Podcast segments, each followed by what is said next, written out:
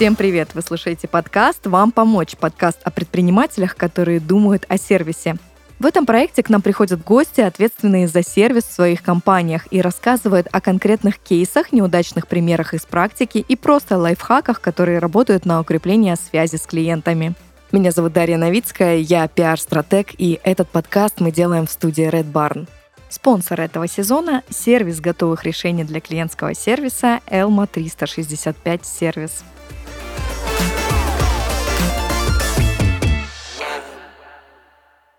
И сегодня мой гость Артур Аветисян. Артур, привет. Привет, Даша. Артур — основатель группы компаний. Это и юридическая компания, и консалтинговая компания, бизнес-клуб, а также что-то связано с медициной. Артур, давай лучше ты расскажи. Ну, и компания, которая связана с медициной, это именно косметология. Есть страховое э, брокерские агентства. И я занимаюсь много лет, э, более 13 лет судебными экспертизами. Ну и плюс 20 лет я проработал в автобизнесе. Даже не 20, а точнее, если взять 25. У тебя такой богатый опыт в бизнесе, ты основатель группы компаний.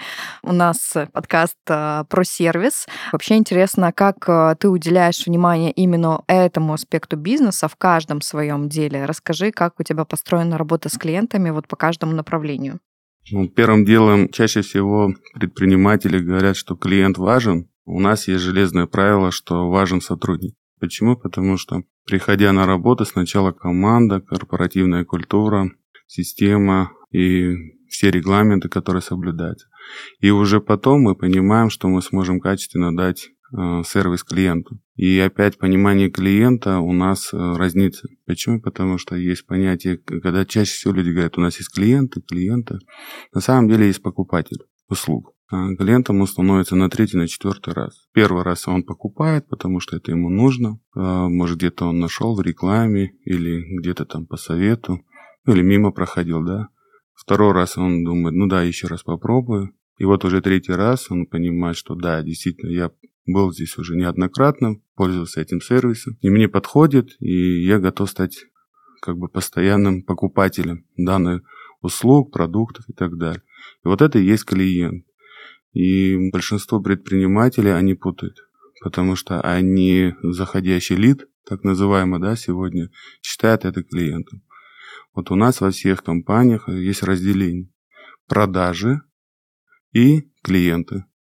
И вот когда я прихожу, спрашиваю, сколько было сегодня лидов, да, и мне говорят, у нас сегодня было 20 лидов, из них там 16 продаж и 4 клиента. Я понимаю, что у нас 4 клиента, это те, которые с нами уже как минимум 4, 5, 6 раз, а 16 это новых. Или наоборот.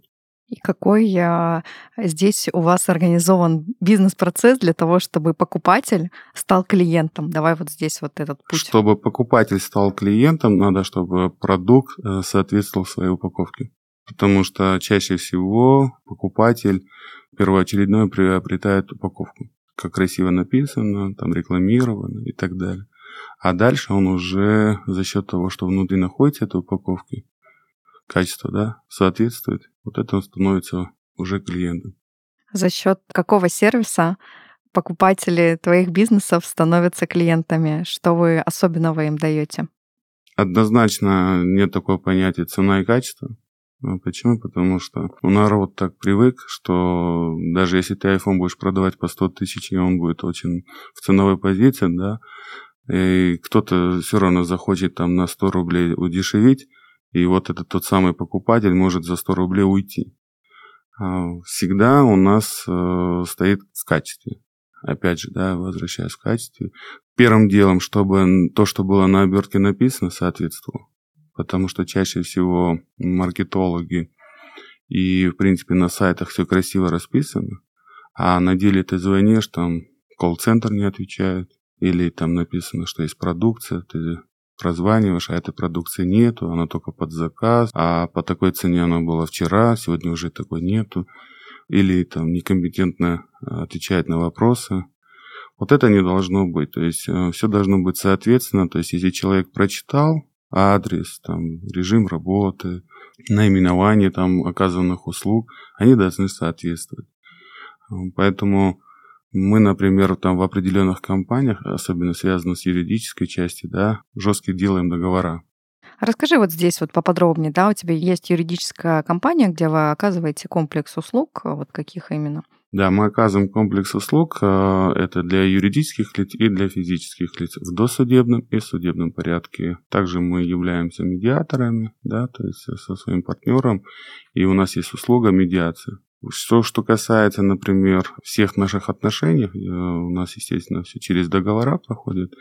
И вот в договорных отношениях мы, например, пришли к такому моменту, чтобы улучшить качество нашего сервиса, да, мы начали прописывать э, сроки, так сказать, э, уменьшенно с нашей стороны. То есть, чтобы это в том числе нас мотивировало быстрее и качественно сделать. Чаще всего я там смотрел, там бывали договора бессрочные, и представляете, там человек заплатил за юридическую определенную там пакет услуг, а у него написано бессрочно.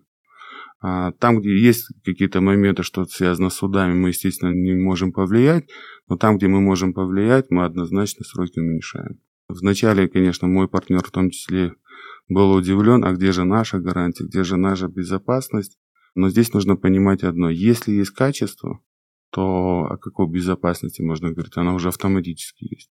Что бояться его, да? То есть, если мы знаем, что нам надо сделать, как надо сделать, ну, и сроки мы уже примерно понимаем, то почему бы не сделать? Средний срок а, оказания услуг, если взять юридически, это 2-3 дня. А, прописывается 10, 12, 15 дней. Ну, в зависимости от тех документов, которые клиент должен предоставить, да. Поэтому тут достаточно времени.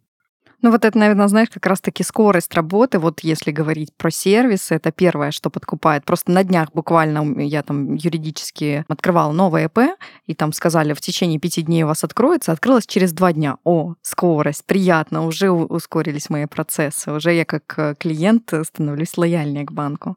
Плюс очень важно, что мы прям прописываем, что какую будем указывать услугу. Потому что в юридической части можно там красиво там как-то расписать, но для клиента не всегда понятно. А здесь пошагово. То есть пункт А такой-то, такой-то делаем задачу, пункт Б такой-то, такой-то делаем задачу. И клиент дальше, он прям смотрит, да, что вот прям пошагово. И это еще раз показывает о том, что мы знаем свой продукт, мы стратегически его доведем до логической цели. И когда ты прописываешь даже в договоре, что поэтапно будешь делать, можно просто даже отследить поэтапность работы как стратегию. Это тоже мне нравится. Я сам до мозга кости считаю себя стратегом. И я в этом, ну, вдохновлении какое-то получаю. Мне нравится такие продукты создавать. Стратегия для тебя это про что? Все очень просто. Я всегда говорю, самый лучший идеальный продукт это тот, который хотя бы визуально понятен пятилетнему ребенку. Вот это, наверное, самый идеальный продукт. Можно ли это применить, там, например, в юридической части? Уверяю вас, да, в какой-то части можно. Можно даже ребенку пятилетнему объяснить там какие-то с точки зрения юридические его права или какая-то задача, там, которая стоит перед нами. Мы часто говорим с гостями в подкасте о том, а, что сервисом является прежде всего именно понятный русский язык, который будет действительно понятен обывателю, когда ты говоришь не на профессиональном же организме, да, каком-то, а делаешь действительно так, чтобы это было пятилетнему ребенку. Плюс еще, наверное, в юридической части э, есть такое понятие, знаете, там договора из 50 страниц мелким шрифтом. Вот это прям сразу показывает, что что-то здесь с продуктом не так. Представляете, ну, наверное, чем берет iPhone во всем мире, это своей простотой, да. То есть ты включил, и, в принципе, любой человек может через там буквально там час-полтора уже достаточно хорошо им пользоваться.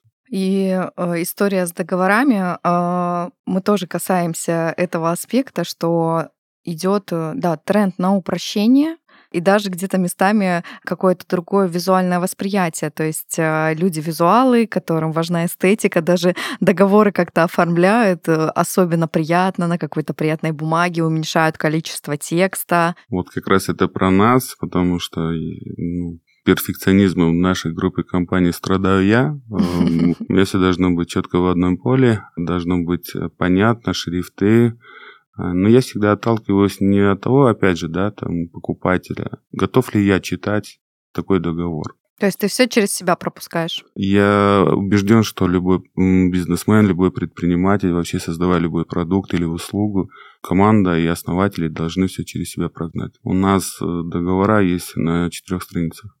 И в основном большинство все наши договора это 2-3 страницы. Все очень четко, все коротко, все написано. Если мы как-то некачественно сделаем услугу, то нас э, могут привлечь. Но как раз в этом-то и фишка, что мне проще прочитать, мне легко, мне понятно, я не загружаю там покупателя, клиента, и при этом я знаю, что я несу за это ответственность. И вот это дисциплинирует, возвращаясь, да, опять к команде, что в первую очередь продукт нужно создавать для себя, для команды. И хорошо, что когда команда покупает этот продукт сами. В косметологическом бизнесе мы занимаемся продажей парфюмерных, так сказать, препаратов и все этой косметики. А у нас сами сотрудницы выкупают для себя. Вот это такой самый большой, наверное, признак того, что мы правильные продукты продаем. Потому что, ну, навряд ли, там, если некачественный был бы продукт, наши сотрудники бы покупали бы для себя.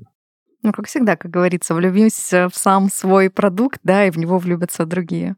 Абсолютно верно, да. Поэтому клиент э, должен всегда и покупатель получать после того, когда испытания, так сказать, там, тесты прошли на самих себя. Все через свою шкуру прогоняем, так сказать. Тогда это будет окей.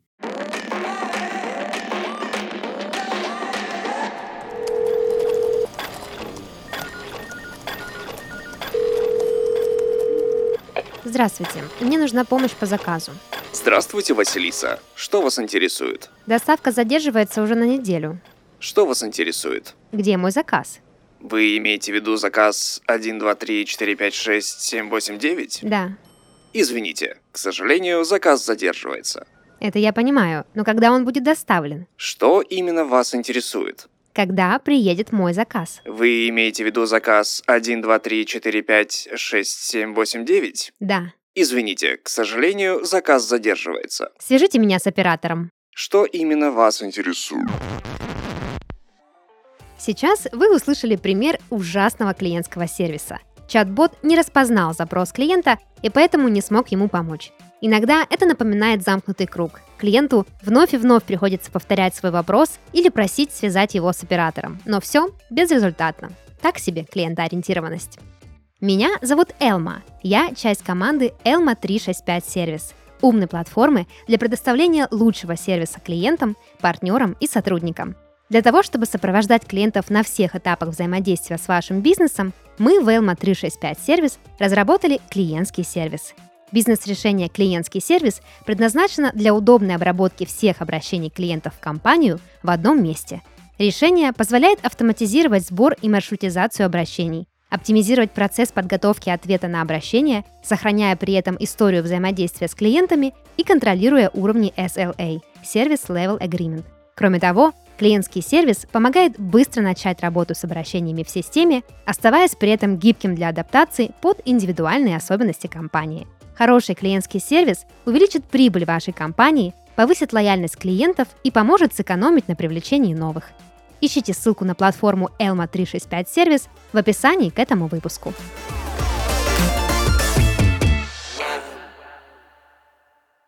Были ли какие-то неудачные кейсы в бизнесе, связанные с клиентоориентированностью? Вот нам всегда особенно интересны именно такие случаи, потому что на них э, всегда можно какой-то новый виток вывести да, в развитии своего дела. Ну и, конечно, сторителлинги, они всегда запоминаются. Ну, начнем с того, что я не считаю вообще вот по жизни, что бывает неудачи. Это раз. Вот у меня вообще это слова нету в жизни, и в голове нету такого. А как оно звучит для тебя? Когда-то оно звучало как опыт. Потом я просто понял, что и это прошел. Нет такого даже понятия, как опыт. Есть понятие, что для определенных задач в бизнесе да, и проектов нужны несколько алгоритмов действий. Здесь, наверное, знаешь, как в лабораторных условиях ученые испытывают на мышей, да, то есть э, какие-то вакцины, и они не преуспевают каких-то неудач. Да, а наоборот преуспевают в том, что каждое испытание, оно дает свой результат, и они просто корректируют, корректируют, корректируют. Конечно, начинающие бизнесмены, они там нарисовали в голове, там прописали на бумаге, сделали стратегию, взяли кредит или там внесли какие-то свои средства, и у них что-то не получилось, и они говорят, о, у нас там был такой жесткий опыт, там провалы, теперь мы там, да, поумнее стали, денег нет, а поумнее стали. На самом деле, ну нет, то есть подход просто может быть другой должен был быть. А не всегда то, что мы рисуем, получаем. Поэтому я в своем бизнесе точно уже давным-давно, ну, может быть, лет 7-8 принял, что не считаю это как опытом. То есть это навык. Слушай, ну как это? В моменте случается что-то непреднамеренное, ты испытываешь негативные эмоции из-за этого, и ты говоришь, о, это навык. как это работает? Смотри, если мы говорим с точки зрения эмоций, то да, здесь, конечно, присутствуют эмоции, потому что есть обязательства, есть люди, которые могут по-другому реагировать на эту ситуацию, и они одаривают тебе своими, в том числе, эмоциями, и, конечно, как и любой человек, ты это получаешь, а, но в итоге получается, что ты тоже, ну, когда проецируешь, да, их эмоции, у тебя какие-то возникают эмоции. Но эмоции это что? Ну, день-два, ну, может, неделя, ну, месяц максимум. А дальше надо идти, и я всегда себе задаю вопрос, ну, окей, ну, случилось, а что дальше? Жизнь останавливается? Нет, ну, пока человек жив, но он должен двигаться. Неважно, он предприниматель, спортсмен, художник, врач, неважно просто. Он должен двигаться и идти дальше. Ну, если кто-то считает это как опыт, Окей, опыт. А, у меня есть опыты, когда я терял большие меркам среднестатистического человека деньги, да, то есть я там терял десятки, там бывало и миллион долларов.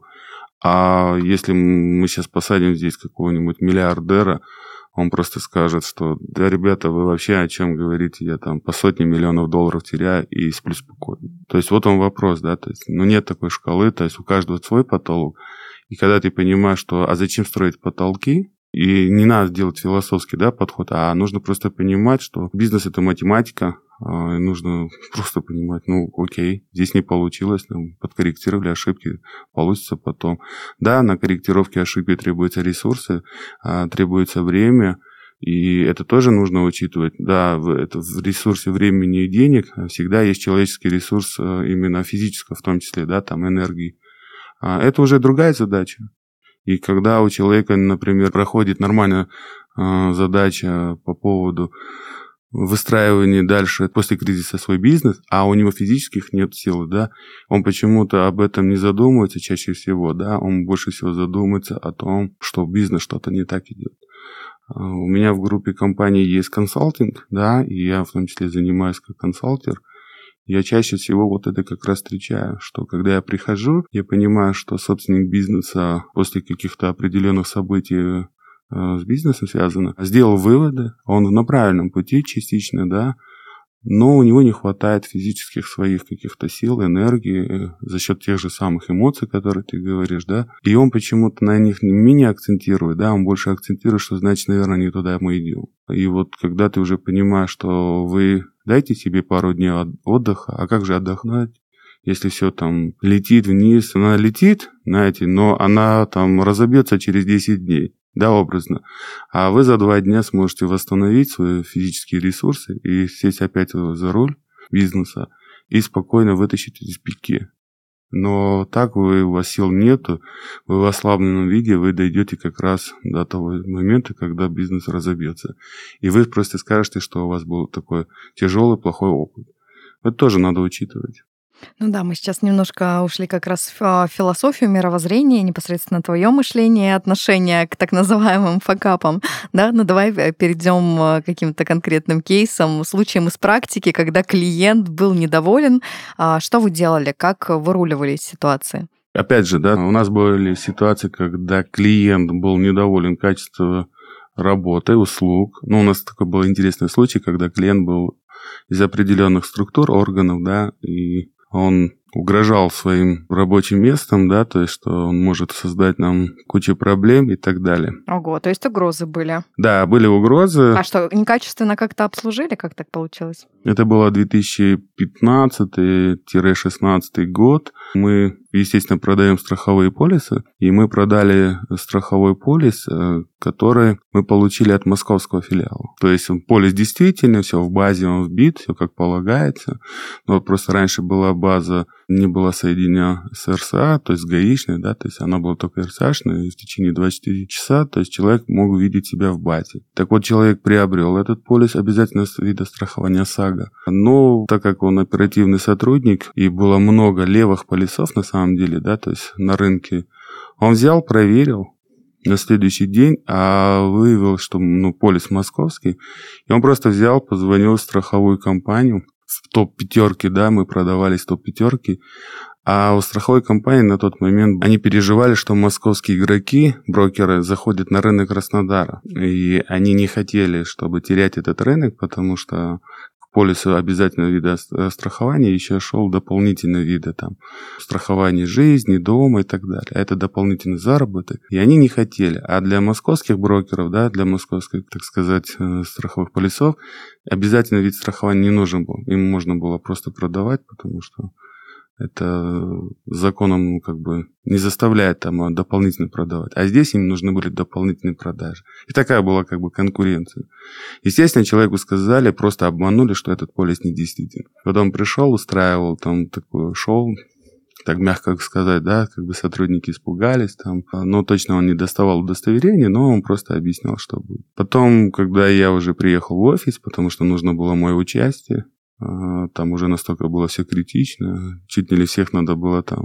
Через 10 минут будут... Э, сейчас по его звонку приедут и всех лицом в пол поставят. И вот я когда приехал, начал общаться с ним. То есть я утверждаю, что все окей, все нормально, там как бы не переживайте. А вот человек не слышал. И дошло до такого момента, что человек говорил, что он однозначно 5 минут, и он сейчас устроит. Я говорю, а вам что важно, да, там вернуть деньги, да, то все окей, да, верните деньги. У нас была возможность завершить, то есть досрочную сделку. Вот мы расторгли, и я ему говорю, что давайте тогда, вот все, что я вам сказал, вы же как по должности оперативный сотрудник, вы можете же это проверить, только ну, там вам потребуется, может быть, несколько дней, а потом просто по-джентльменски скажете, если это действительно я вас солгал, я вам верну деньги, тогда вы просто нас закроете, имея на то возможность, да, такой ва-банк пошел, Ему это понравилось. Я говорю, вот прям честно скажу, вы просто можете прийти и закрыть, и я даже ничего не буду делать, буду нести ответственность за это. Вот через два дня человек пришел, и он по сегодняшний день нашим клиентом является. И это доказывает всегда вот такие вот э, истории, непростые кейсы, что после такого клиенты буквально становятся, как из известной книги, клиенты на всю жизнь. Да. С консалтинговой компанией у нас обратился один раз предприниматель, и я прям четко знаю, как бы я не присутствовал, но наш э, представитель, который там присутствовал на встрече на первой, ему наш, э, как говорится, клиент сказал, о чем не может научить. На тот момент мне было 37 лет, а человек, ну, практически на 20 лет, там, 52 или 53 года ему было. И вот человек прям был такой серьезный дядька, там, с миллиардными оборотами, большая структура, но он оказался в какой-то ситуации, и я помню, он прям такой трэш. А что он может там научить? Недоверие, да, то есть вот такого формата было. И он оттуда мне звонит и говорит, слушайте, вроде нас порекомендовали, но вот прям клиент недоволен. Там нет формата такого, вот доверия. Что я сделал? Э, я ему спрашиваю, нашего представителя, а ты озвучил сумму? Он говорит, нет. Я говорю, озвучь сумму в 10 раз больше. Он сам был в шоке, как это в 10 раз больше. Я говорю, озвучь сумму в 10 раз больше. И когда, я говорю, ну все равно вы же дойдете в диалоге, что вам нужно будет озвучить сумму. И вот когда они дошли до диалога я озвучить надо было сумму в 10 раз больше, он сказал 10 раз больше. На что человек сказал, с матом, конечно, типа, да не офигели ли вы, так сказать. И типа того, да пошли вы там куда подальше, что за вообще... Это стоит на рынке там в три раза дешевле. И типа, я не буду с вами сотрудничать. И наш представитель, когда пришел, он говорит, ну, однозначно не будет. Я говорю, давайте подождем до завтра. Ну, пару дней дадим. На следующий день человек позвонил, сказал, слушайте, мне принципиально интересно, что за клон там, у вас там руководитель такой, который а, берет такие большие деньги и может действительно вытащить нашу компанию из кризисной ситуации. Но именно этот э, такой сказать, психологический трюк сработал. Э, человек пришел, в итоге мы хорошо заработали, и прям заработали шести нулями и вытащили человека. И по сегодняшний день мы сейчас частично видим определенные в его бизнесе структуре консалтинг, но мы имеем хорошие отношения и рекомендации. И это тоже значит о том, что как относиться к клиенту как к продукту, да, то есть э, надо было рисковать. Вот это риск. Э, риск, когда тебя назвали клоуном и послали всю команду, компанию, э, но мы взяли это ответственность, и я знал, что это сработает.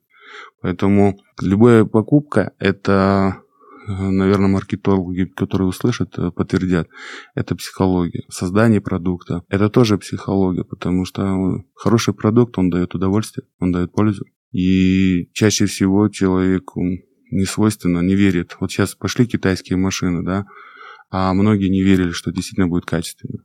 Я сам с Мерседеса перешел на китайский автопром. И я каждый день удивляюсь, что здесь не больше наворотов, чем у меня было в Мерседесе. При этом у меня была комплектация в AMG пакете. Что означает? То есть все меняется. И мы, как пользователи, я тоже являюсь клиентами там, разных продуктов, и понимаю, что это все будет меняться.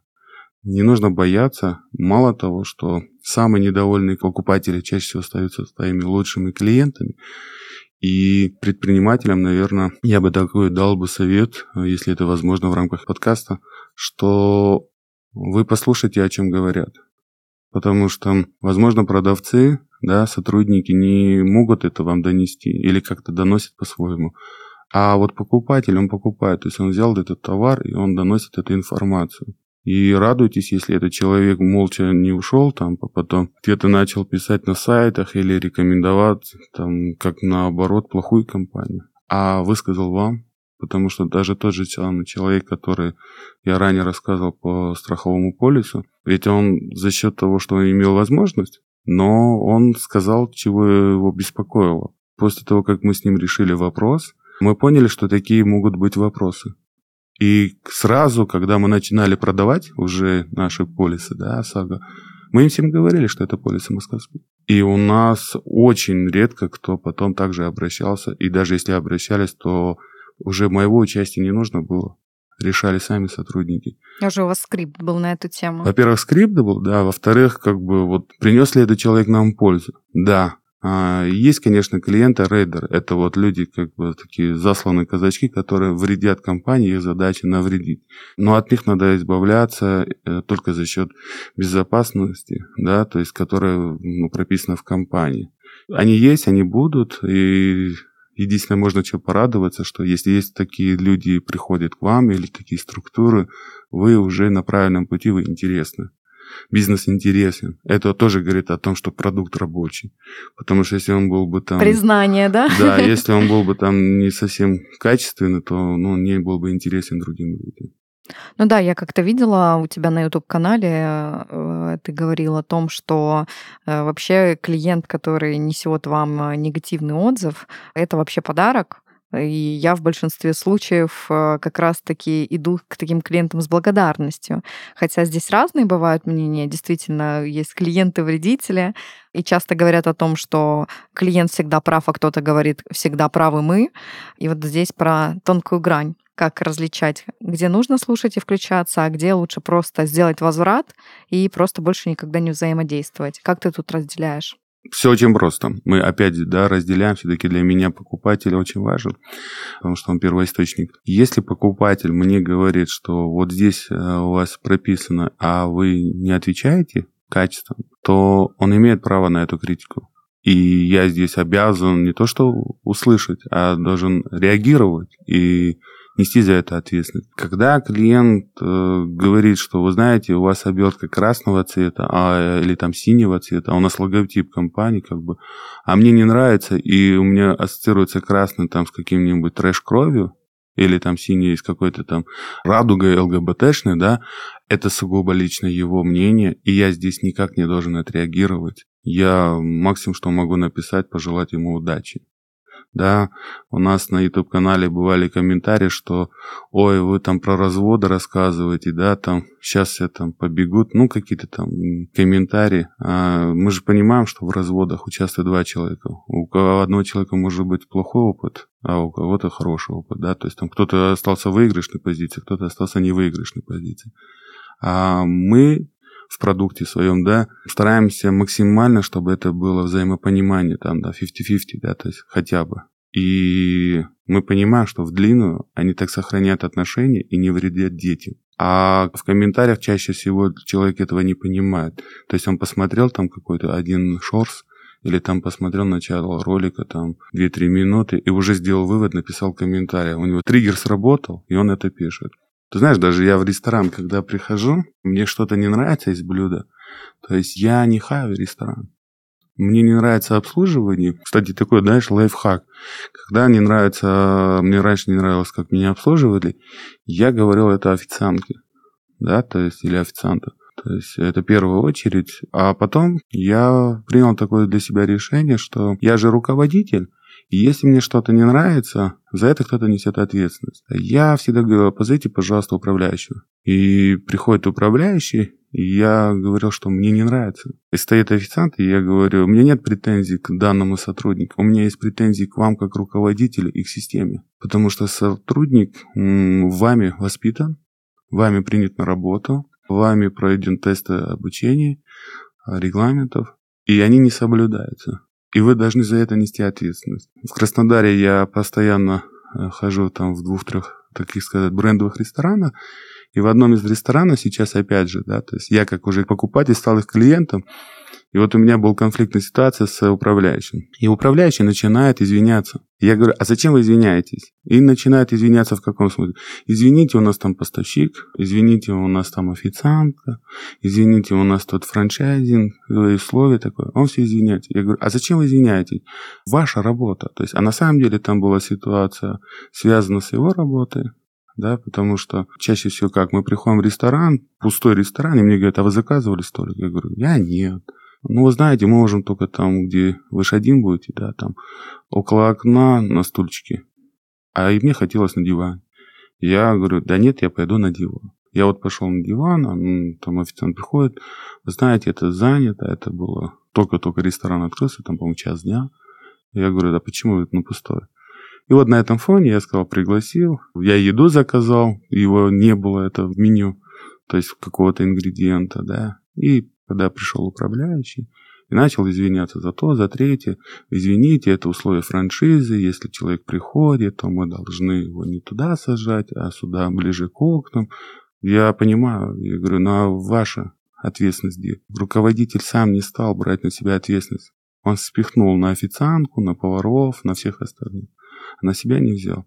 Вот это тоже нужно понимать, что продукт а, не до конца качественный.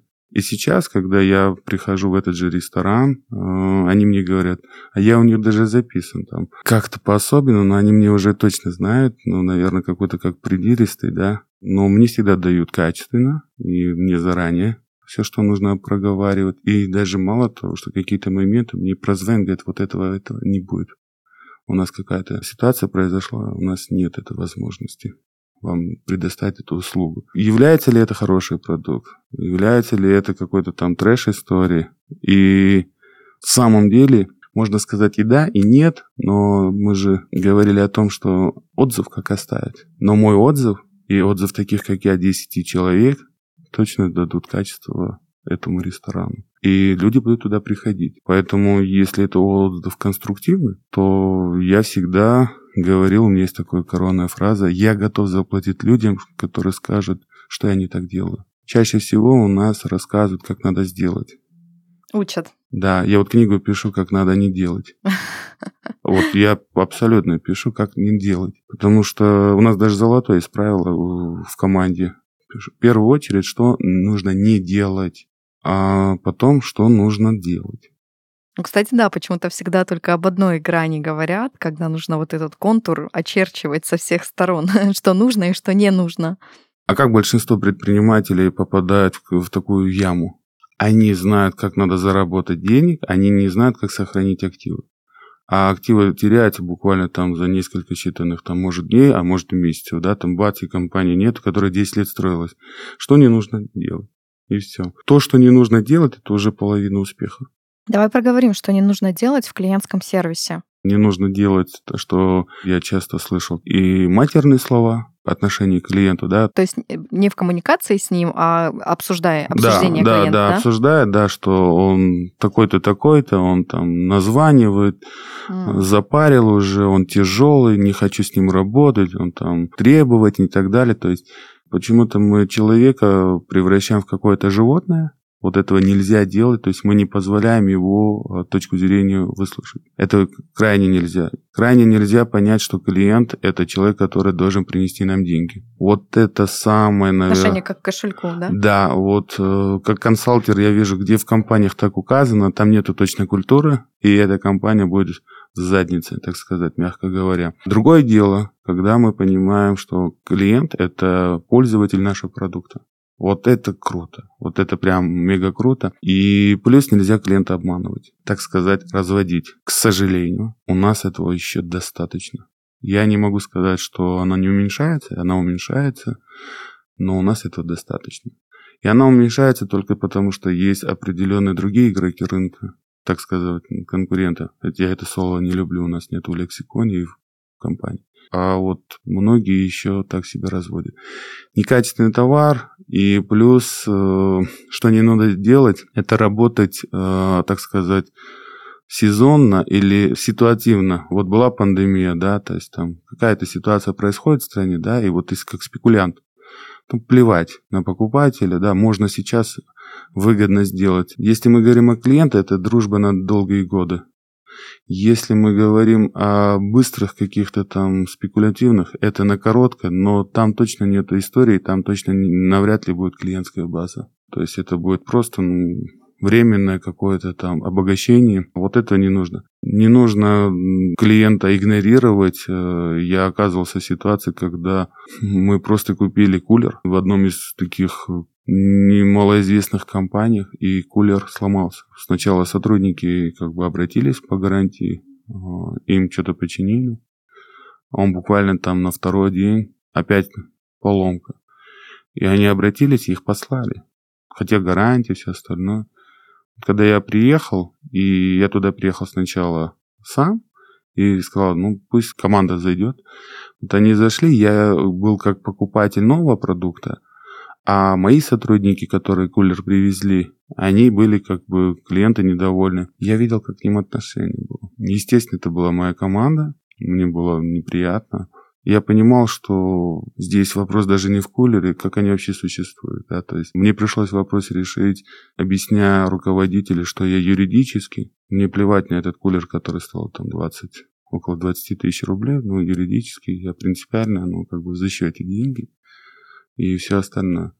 Как бы мы нашли точки, но вот Выходя оттуда, я сказал, это первый и последний раз, что мы туда обращаемся. Потом, когда уже даже сломался этот кулер через какое-то время, они имеют почему-то, именно этот кулер ну, ломался часто. Мы просто-напросто обратились в другую компанию, там, где были лояльны, там, где нас слышали. Туда не то, что я не порекомендую, там к людям относятся покупателям как к мешку деньгами. То есть продали, что-то случилось, пошел ты нафиг. И, наверное, те люди, которые страховали когда-то машины, помню, да, там, когда когда покупаешь ты в автосалоне машину, страхуешь по каско, и вот человек, который тебя страхует по каско, он на одном берегу. То есть он рассказывает, что все, мы самые лучшие. И я как страховщик это точно знаю. А когда что-то происходит, то ты не, должен нести ответственность. И вот когда продаешь, и ты приходишь в отдел урегулирования убытка, и там начинают, а если это справка, а не знаю, а надо очередь, а запчастей нет и так далее.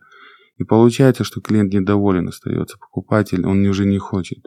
И вот нам, продавцам, очень сложно, потому что мы, когда продаем, за сервис мы не отвечаем в данной ситуации, да, и мы теряем. И вот э, мы понимаем, что мы теряем не потому, что продукт некачественный, там, убыточный, да, есть мошеннические действия, а потому что сама культура поведения другая. То есть, чтобы отбить там как бы деньги компании, чтобы мошенники не забрали, они так ведут. Потом я как консалтер думаю, а где еще есть? Оказывается, чем больше мошенничества в какой-то сфере, тем клиенту плохо относится. Вот, представляете, вот там, где есть мошенничество и какие-то действия, то там корпоративная культура всегда идет на защиту, и вот клиента воспринимают как бы разово. Поэтому здесь точно нужно понимать, если это ниша такая, то это тогда вы неизбежно будете так относиться. Но если ваша ниша подразумевает, чтобы вы существовали долго и имели не разового покупателя, а, так сказать, многоразового клиента, то точно нельзя к нему относиться как к мешку деньгами, не хамить, выслушать, даже если он эмоционален, даже если он там как-то себя реагирует. Они что же люди? И нужно просто понимать, насколько это конструктивно. Чаще всего своим продавцам, коллегам, когда на обучениях у нас в компании, я всегда говорю, вы поймите, клиент к вам против ничего не имеет, он вас не знает. Он вас увидел 10 минут своей жизни, и когда он недоволен, может вам что-то не нравится. Это не означает, что он знает вас. Вы достойны, чтобы вас, э, например, любили, ценили, вы здесь находитесь а вы прям на себя взяли, да, то есть, и говорите, все, вот этот клиент там грубо со мной поговорил, бросил трубку, все, он меня там игнорирует, да, то есть какие-то паттерны у вас срабатывают, а они с продуктом не связаны. Но вот эта взаимосвязь между вот клиентом вот такого характера, да, покупателя и с продавцом э, теряется, то есть вот эта связь. И мы, как предприниматель, не недополучаем, а клиент не узнает о продукте до конца. И он говорит, да, там некачественно или там плохого качества, там этикетки и так далее. И не буду сам покупать, не буду рекомендовать. То есть тут много факторов, на которых нужно прям акценты ставить, но лучше все-таки прописать а, предпринимателям и бизнесменам, чего не надо делать. И провести этот инструктаж. И точно, если покупатель или клиент там чем-то остался недоволен, всегда делить на две категории. Это конструктивно относится к делу, да тогда мы решаем. Если это нет, ну, мы понимаем, что здесь просто что-то сработало, даем время человеку там в себя прийти и все. Только единственная категория людей, которые там засланы казачки, которые прям принципиально хотят уничтожить бизнес, от них надо защищаться, но здесь они не являются клиентами, они являются покупателями. Ну, если резюмировать твой спич, э, в целом, э, про что ты говоришь, э, это прежде всего понимание отношений в долгосрок и выстраивание этих отношений. Давай резюмируем нашу беседу. Давай. Про что сегодня был наш разговор для тебя и какую главную ценность из него ты выделяешь с точки зрения бизнеса, клиентского сервиса, клиентов на всю жизнь? Что это за правило? Ну, если подразумевать, бизнес — это всегда люди, Хороший продукт – это тот продукт, который ты пользуешься сам. Отзывы могут быть разные о продукте. Эмоциональные и менее эмоциональные. Клиент только тогда, когда он обращается неоднократно, а покупатель – это разовые. Долгосрочные отношения всегда э, будут двигать продукт вперед и дадут возможность компании сохраниться. Краткосрочные – нет обращаться к покупателям и клиентам как э, к денежной массе приведет к гибели компании и самого продукта. Все мы люди, все мы пользуемся. Уважение к себе, уважение к команде. И рабочий день начинается с команды, бизнес начинается с команды. Продукт, команда и только потом покупатели. По-другому нельзя. А просто будет все рушиться. Хороший продукт делает хорошая команда. Хороший продукт, хорошая команда, неизбежно найдется свой покупатель. Время нужно, и все. И даже если вы оказались в какой-то ситуации сложной, и вам нужно просто понимать, опыт – это одно мышление, а навык – это другое мышление.